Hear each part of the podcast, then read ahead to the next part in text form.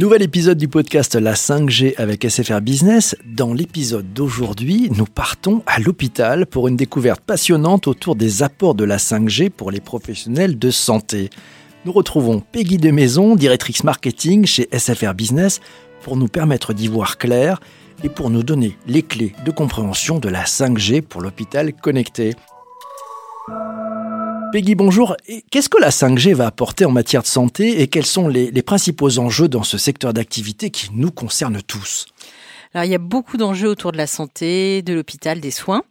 Alors, je ne suis pas une experte du sujet euh, de la santé, néanmoins, je peux apporter aujourd'hui euh, des éléments de réponse avec mon éclairage métier.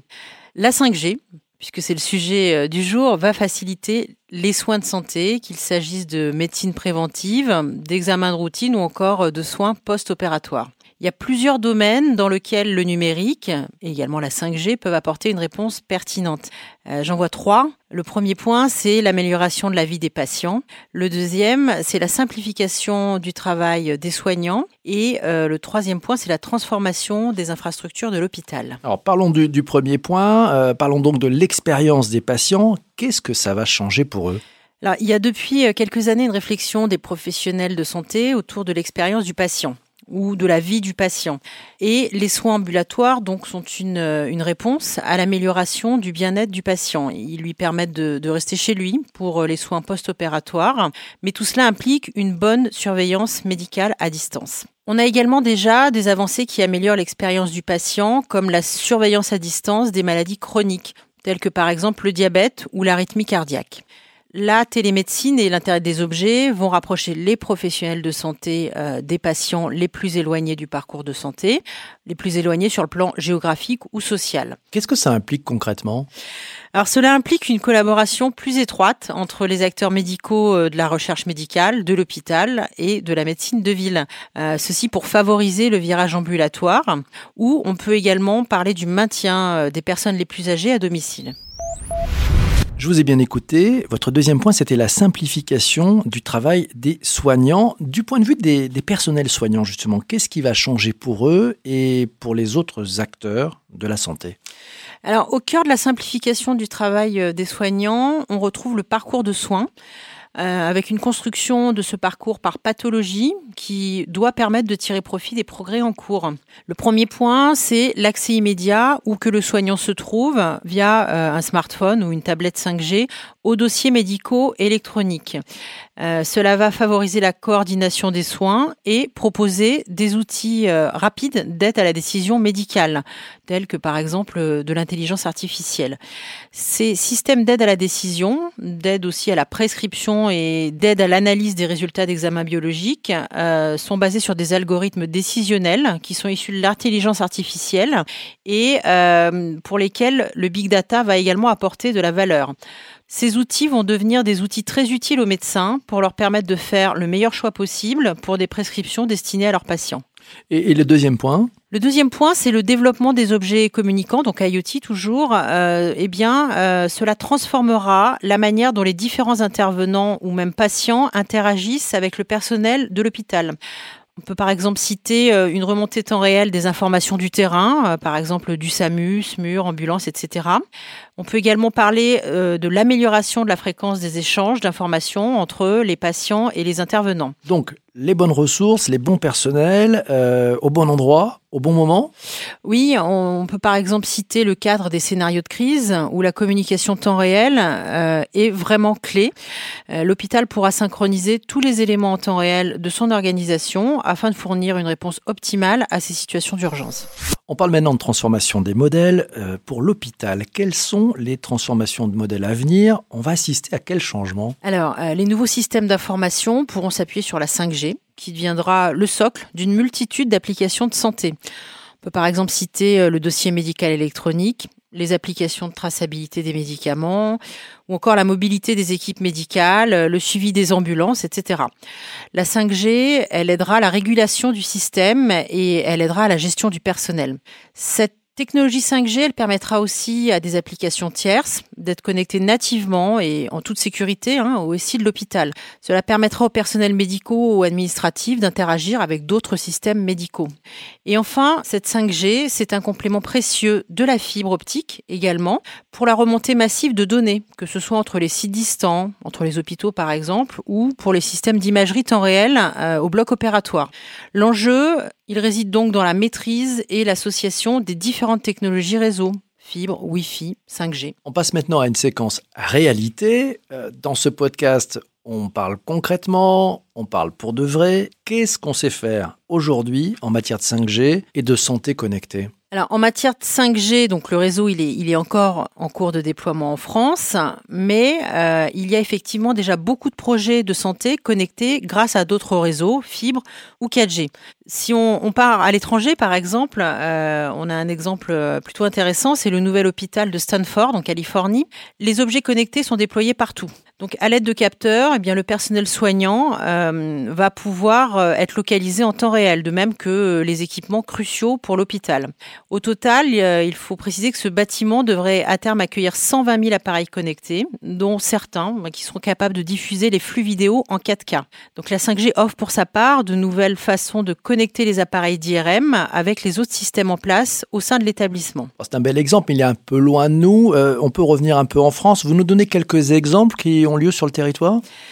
Alors en France, euh, on peut, on peut noter qu'il y a de plus en plus de start-up euh, médicales hein, qui vont proposer euh, en coordination avec les hôpitaux des solutions de surveillance du patient à distance, donc diabète, cancer, insuffisance cardiaque. Il y a de nombreuses pathologies qui sont ainsi surveillées à distance pour le plus grand confort des patients.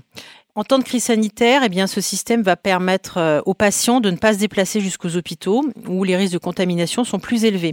Pendant le pic épidémique, les centres médicaux ont vu l'importance des nouvelles technologies. On peut également citer euh, plus près de chez nous euh, l'hôpital d'Avranches-Granville qui vient de s'équiper de 21 électrocardiographes connectés qui vont transférer immédiatement les résultats dans le dossier informatisé du patient. La 5G à terme, elle va permettre d'aller encore plus loin dans les services médicaux et notamment à distance.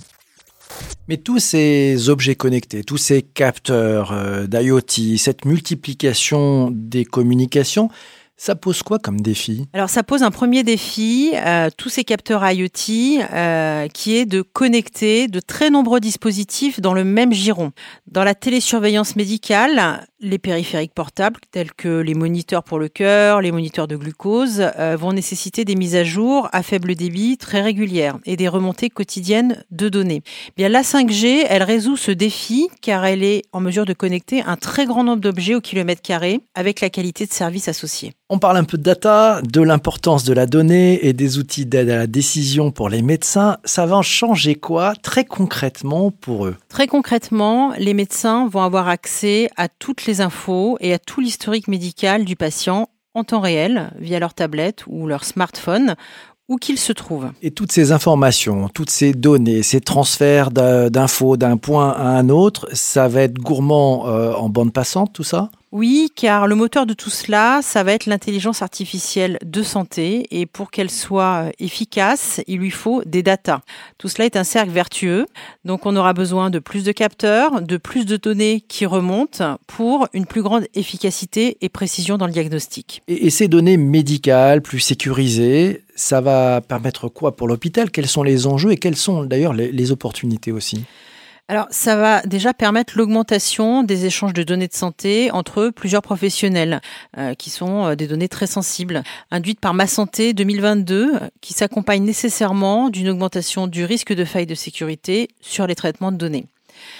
Et là, on peut citer d'autant plus le règlement général de protection des données qui précise que la responsabilité des données relève de l'établissement. Donc c'est pas vraiment une question de 5G, ça.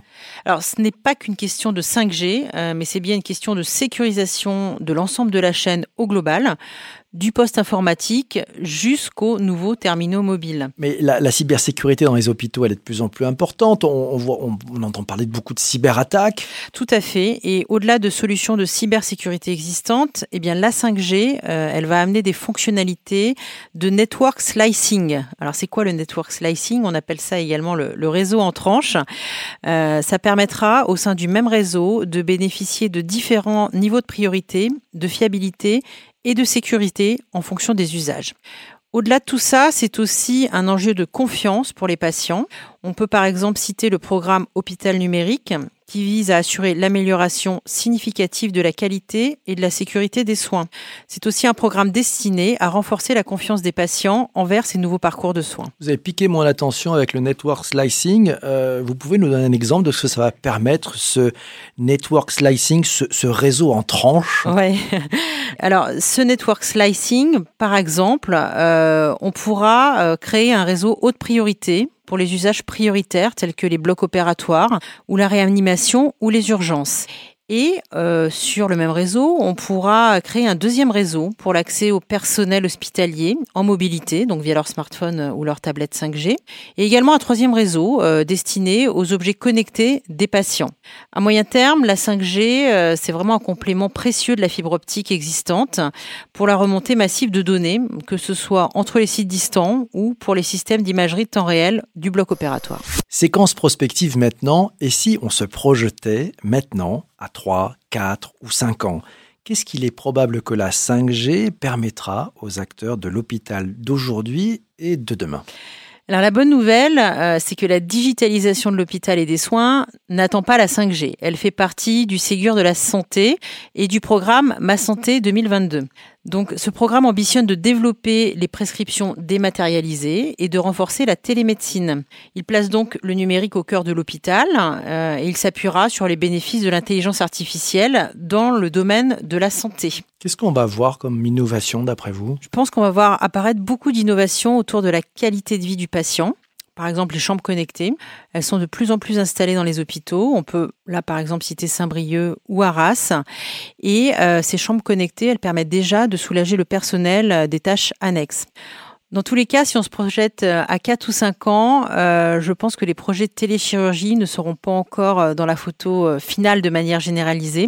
Ce sont des projets qui prendront plus de temps, car au-delà de la technologie, eh bien, il faut que les patients soient prêts, que les chirurgiens soient formés et que tous les essais aient été concluants. On passe maintenant à la séquence conseil. Pour maintenant, Qu'est-ce qu'on peut dire aux acteurs de l'hôpital, à ces professionnels de santé qui écoutent ce podcast, qui écoutent cet épisode du podcast? Quels sont les conseils que vous pouvez leur donner pour qu'ils puissent d'ores et déjà s'emparer du sujet 5G, très concrètement. Alors concrètement, ce qu'on peut se dire, c'est que l'e-santé Déjà, c'est bien plus qu'une digitalisation de l'hôpital. C'est réellement tout un écosystème qui est en train de se structurer autour euh, des centres de soins, de la médecine de ville, euh, des startups, de la medtech, des laboratoires, de l'État, etc.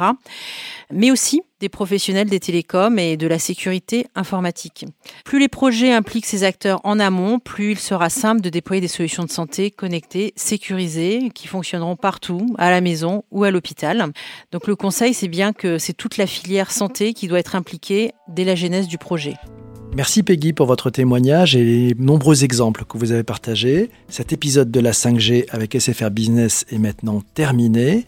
Dans les prochains épisodes, nous parlerons de la 5G et de l'Internet des objets industriels dans l'usine 4.0, de la Smart City et la 5G, de la 5G au service du monde des transports et de la logistique. Pour ne rater aucun épisode de cette série et saisir les opportunités de la 5G pour votre entreprise, abonnez-vous sur votre plateforme de podcast préférée. À très vite pour un prochain épisode.